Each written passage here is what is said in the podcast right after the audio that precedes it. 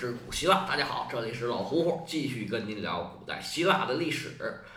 上回书咱们说到，斯巴达为了进一步遏制雅典，想要加强海军的力量，但是自己呀苦于没有钱呢，就准备找一个大金主来帮他解决这部分的开支。这么多国家里面啊，能称得上大金主的，其实只有一个，就是波斯。而波斯的老国王阿尔塔薛西斯现在已经去世了，目前的新国王啊，大流士二世已经在位十来年了。国内基本上稳定下来了，他现在啊是有意往地中海里面插一脚，但是他又不想把自己的鞋给弄湿了。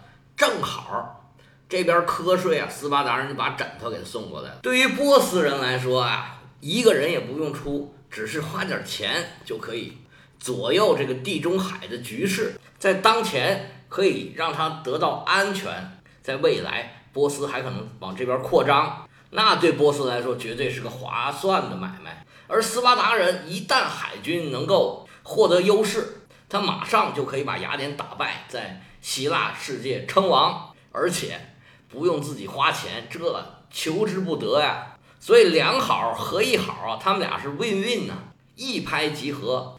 而在这件事儿里面，促成的人也有很多，但是其中最需要点名说一说的人呢，就是。阿基比亚德这位老兄啊，真的值得好好的说一下。他是整部书里面，我认为啊最复杂、最多面、最值得讲的这么一个人。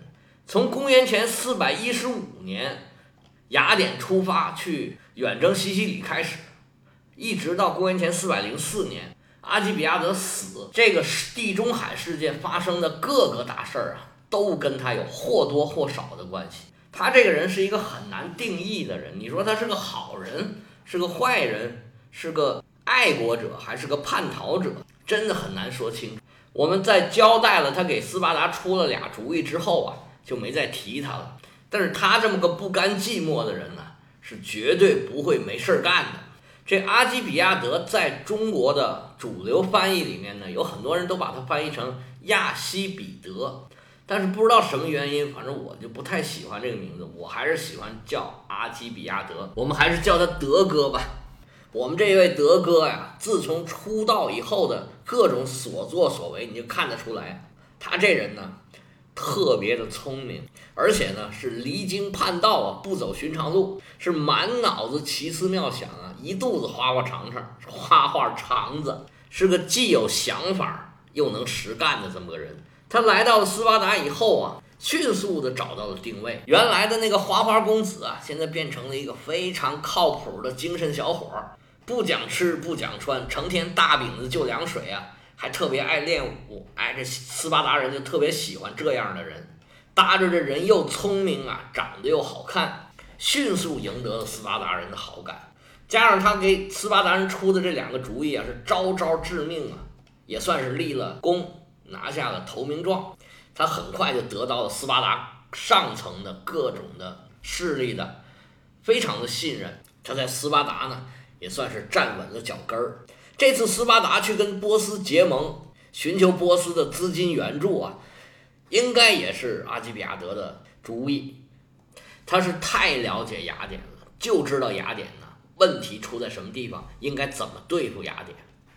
我们捋一捋这个时间线啊。阿基比亚德带队出征是公元前四百一十五年，他叛逃到斯巴达也是这一年，战争打了两年，四百一十五、四百一十四，到了四百一十三年的开春的时候，这个战败的消息是已然传回雅典。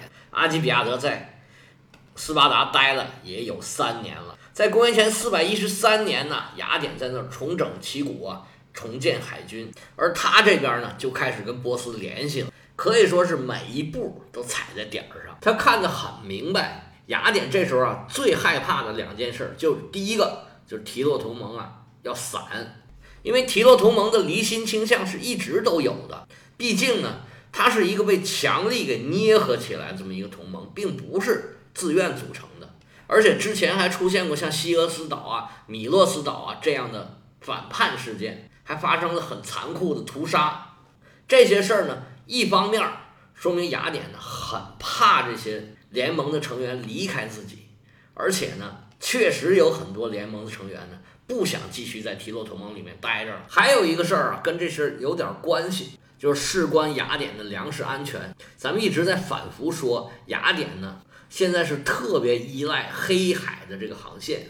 雅典之所以这么多年来都不怕斯巴达对它的郊区进行的骚扰，主要原因就是因为它有一个安全的、有保障的粮食进口的通道。这个是当时咱们讲伯利克里的时候，咱们讲过这事儿。伯利克里黑海远征，开辟这么一条通道，一直啊沿用到现在。这德哥呀，让斯巴达发展海军去找波斯人谈判，他的主要目的就是针对雅典这两个弱点。实际上，雅典在叙拉古战败以后啊。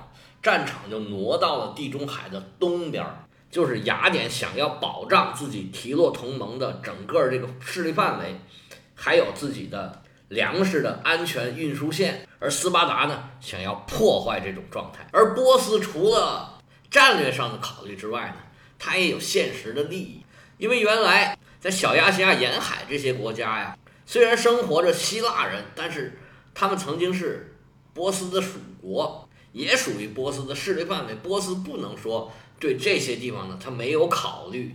而斯巴达做出这种转移战场的决策，这里边参与者肯定有这个德哥。这何以见得呢？就是因为啊，这时候这德哥已然多次出入小亚细亚，跟波斯的总督啊有很密切的接触。从四百一十二年的夏天到前。四百一十一年的冬天，都是公元前啊。刚才没说，斯巴达和波斯之间啊签了很多条约。这条约是签完了，德哥可没回斯巴达，他第一次穿上了裤子，在波斯住下了。因为希腊人就是穿袍子，他们不穿裤子。这德哥在斯巴达好好的，怎么又跑去洗波斯去了呢？这历史上就有很多种说法。按照他后面的作为啊，有很多人说他这是曲线救国。他就想回到雅典去为雅典做贡献，他爱雅典，所以先从斯巴达跑到了波斯，那方便日后回到雅典。也有人说呢，他就是在斯巴达呢发现危机了，发现他可能在斯巴达待不下去了，可能有人不利于他，他就赶紧跑。但这时候啊，流传最广的一种说法就有点意思。话说呀，斯巴达不是去骚扰雅典了吗？那是谁带着去的呢？那当然是斯巴达的国王，当时的国王啊叫阿基斯，能征惯战呢，可是一把好手。单有一节呀，这国王啊年纪也不小了，结婚多年呢，他没有孩子。这国王啊，他在不在意啊，着不着急啊，咱也不知道。不过表面上是看不出来，这个国王啊，该领兵领兵，该打仗打仗。这时候呢，国王已经常年在外啊，不怎么回来。因为在德凯利亚那边住着，需要骚扰雅典。原来这德哥没来的时候呢，就在夏天在那儿待个把月啊，然后就回来了。他出了主意，在那边建了基地之后可好，这一年一年的，这国王就回不来。这国王啊，是一年一年不回来，这王后的肚子可是一天一天大起来了。斯巴达人虽然没什么文化，但是这事儿谁不知道啊？这国王没在家，王后的肚子大了，那是发生了什么超自然的事件吗？那这社会上就难免是风言风语，大家就都在传说，哎呀，这个没有国王是何方神圣，让王后的肚子这么大起来了呢？没有国王啊，还有老王呢。这时候所有人的眼光啊，都在这个德哥身上，主要这小伙子长得太帅了。当时阿基比亚德是刚满三十五岁，应该是开始散发这种成熟魅力的时候了。他成天跟这些上流社会打交道，而这国王啊又不在家，旁边有这么一个帅哥，那王后怀孕，哎，似乎也可以理解了。这传说呀传到这儿又发生分歧了。有一种说法是国王啊还没回来的时候，这德哥就已经跑了。而斯巴达人呢，后来追加了他的死刑。最后，阿基比亚德没有回斯巴达，而是去了雅典，跟这事儿呢也有直接的关系。还有一种说法是，国王根本就不在乎，觉得哎呀，帮我传宗接代这是好事儿啊。咱以前说过，这斯巴达呀，确实也有这种风俗，这种可能性咱也不排除。而且据说后来王后把这个孩子生下来之后啊，嘿，这孩子粉雕玉砌，长得特别的漂亮。这王后啊，在没人的时候就管他叫小阿基比亚德。这个传说呢，没有什么史料的依据，但是流传的非常的广，似乎啊也有鼻子有眼儿，说的像那么回事儿似的。反正无论是不是这个原因，阿基比亚德呢，现在已经是。结束了在斯巴达的流亡生活，而且呢，斯巴达是已然给阿基比亚德判了死刑了。到底是为什么呢？似乎也没有很确切的原因。总之，他回是回不去了。而他来到这个波斯啊，是他更喜欢的一个地方。你可别忘了，他一直是个花花公子出身的。比起斯巴达那种艰苦朴素、睡草垛、吃饼子，他肯定是更喜欢这个。波斯这种又豪华又奢侈、挥金如土、又舒服又享乐的这种生活，而且这阿基比亚德他不是绣花枕头，人家是有内涵的，他是靠自己的真本事留在波斯。当时啊，斯巴达的代表团来到波斯谈判的时候，这个阿基比亚德就在里头，甚至有可能啊，他就是这个行动的策划者。他已经三十八岁了，这个时候。他身上这种离经叛道的不靠谱劲儿啊，应该已经基本的消除的没有了，而更多的体现出来是足智多谋、知识渊博，还有成熟稳重的这一面。小亚细亚在靠近地中海这边呢，有四块比较大的地区，在达达尼尔海峡这边比较突出来这一块啊，叫做埃俄利斯，而靠着这埃俄利斯，在东边。从北到南这三个地区呢，分别叫弗里吉亚、吕底亚和卡里亚。这搞音乐的都知道，这个大弗里吉亚音阶、小弗里吉亚音阶，实际上就是我们现在听到的最具阿拉伯风情的那种音乐的调式，就是降 re 和降咪。吕底亚在中间儿，当时小亚细亚的统治中心叫萨迪斯，哎，就在吕底亚。卡里亚在最南边，当时克蒙他们打仗就在这儿。这四个地方呢。北边两个属于一个总督管，南边两个属于另外一个总督来管。当时驻币在萨迪斯这个总督呢，叫做提萨福涅斯，他仅仅三十三岁，比这个阿基比亚德还要年轻。这一见阿基比亚德，就被他的魅力所征服了。那阿基比亚德什么人？见多识广，是才华出众，上来就来一番啊！现在的国际形势是这个样子的。这一番话，汤汤汤说出来是有理有据，搭着这个身材高大、长相英俊呢，是气质不俗。这提总督啊，就决定把他留下来当自己的参谋和顾问，那正中这德哥的下怀。于是啊，他就再也不用回到斯巴达那个破地方去了。作为最了解雅典的雅典的敌人呢，这位德哥呀，再次出招来伤害雅典来了。他想这俩办法呀。又是直指着雅典的要害。他从波斯人手里面要了一支船队，开始在提洛同盟这些比较重要的成员里面开始煽动啊，反叛雅典。经过他这么一活动啊，本来就已经很有反意的这个提洛同盟的很多成员就开始蠢蠢欲动了。真正做出行动的叫做西俄斯岛。咱们以前说过啊。提洛同盟里面有三个成员是不用交钱的，他只要准备海军就可以了。这可见这三个成员对雅典的重要性。这就是萨摩斯、莱斯波斯和这个西俄斯。前两个都已经反叛过一次了，这回轮到这个老三西俄斯了。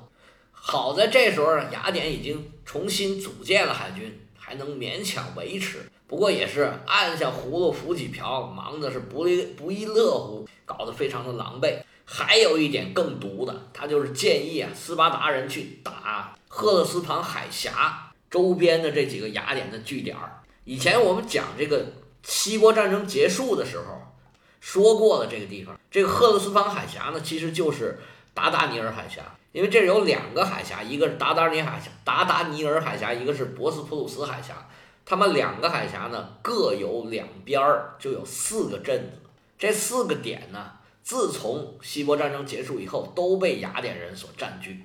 这里对雅典是至关重要的，因为这里是雅典的运粮的交通要道，一旦失去这里的控制，那雅典真的要饿肚子了。不过这儿呢，雅典人占据了多年，不是那么容易攻下来的。这个危机啊，来的还没有这么快。我们再把目光放回雅典去，雅典人真不愧是雅典人。作为希腊人的典型代表，雅典人刚刚踏实了几天，又开始闹上了。自从克里斯提尼执政以来，雅典一直都是民主派为主导，但是有其他政治主张的各派势力啊，从来也都没有消失过。这回从西西里战败了之后啊，主张寡头政治的这帮人又慢慢的抬起头来了。在这个老闲人看守内阁。执政了差不多不到一年的时候，这局势逐渐稳定下来，这寡头派就蠢蠢欲动。公元前四百一十一年的三月，这寡头派就开始发动政变，废除了原来的政治制度，代之以四百人大会。这四百人呢，就是雅典最富的四百人，他们的口号呢就是复古，就是要把整个制度恢复到克里斯蒂尼执政之前，甚至这个梭伦执政之前的那种制度。在这次政变里面啊，萨摩斯的海军军官起了很大的作用。其中有一个人叫皮山大，他回到雅典啊，在公民大会上一顿游说。他的意思就是说，只有改变雅典现在这个政治制度，变成寡头制度，才能让呢这个波斯不再支持斯巴达，他支持我们，那样雅典就安全。因为那个时候雅典呢整个啊。各派的政治势力都比较弱，而皮山大呢又是军方代表，似乎又有波斯和斯巴达的支持，所以呢就很容易的得到了政权。但是他们执政之后啊，对内残酷镇压，对外啊妥协投降，因为他跟斯巴达的政治制度已经变成是一样的了，所以就想办法，一直想办法跟斯巴亚斯巴达在和谈，很快就引起了这个雅典国内的不满。这四百人会议啊。只持续了四个月，合着一人一个月，一百人一个月。这四百人会议被一个五千人会议所取代。这五千人会议啊，政策就温和的多了，但是呢，它仍然是一个寡头政治，基本上都没有什么三四等级的人什么事儿。这时候啊，起作用的又是海军，因为海军这个时候啊，是雅典的所有的精英所在，尤其集中了很多三四等级的人。他们如果说被剥夺了参政的权利，那整个海军肯定是非常不愿意的。无论是四百人会议还是五千人会议，他们首先就是要剥夺当时赋予三四等级的雅典公民的各种政治权利。第一个就是要把雅典公民的有选举权的年龄底线从二十岁提高到三十岁，那很多当时的战士啊就会失去选举权。第二个就是要全部废止这个时薪。不是时薪啊，就是薪水。那么又剥夺了比较家里穷的人呢参与社会活动的这个资格。那整个海军一听到这个消息，马上就炸了锅了。所有的海军战士啊，群情激愤，纷纷表示不能这样。咱们成天在海上日夜操劳，拼死拼活啊，给他们奋斗换来的是什么东西啊？他们还想把我们仅仅拥有的一点点权利要给拿走，这绝对不行。这时候啊。已经有很多的这个提洛同盟的成员想要脱离雅典的控制。那作为实力最强、最中心的一个海军基地啊，萨摩斯这个地位啊，已经是越来越重要，没有人能取代了。他们一方面反对的是寡头政治，另外一方面呢，也反对这个政府呢跟波斯和斯巴达友好谈和的这种态度，因为他们是战士，直接面对斯巴达和波斯的海军，他们正在战斗，你那边去谈和。那他们打心眼里就是不愿意，于是萨摩斯这边基地就决定，我们不再接受雅典的寡头政权的统治，而且这时候他们还推举了自己的统帅作为领袖。这两位统帅，一位叫斯拉希勒斯，一位叫斯拉希贝勒斯。这样一来，雅典政府就非常尴尬了，因为他们不是以前那个雅典政府了。谁要是反对他们，他们就会出兵攻打谁。现在这个萨摩斯如果真的明目张胆的反对雅典政府啊，他们真的是没辙没办法的。而就在这个时候出现了一个人，他的出现啊，让整个各方面的局势都发生了很大的变化。那么这个人他到底是谁呢？他做了什么，让这么复杂的局势发生了，到底是怎么样的一些变化呢？哎，欲知后事如何呀，咱们且听下回分解。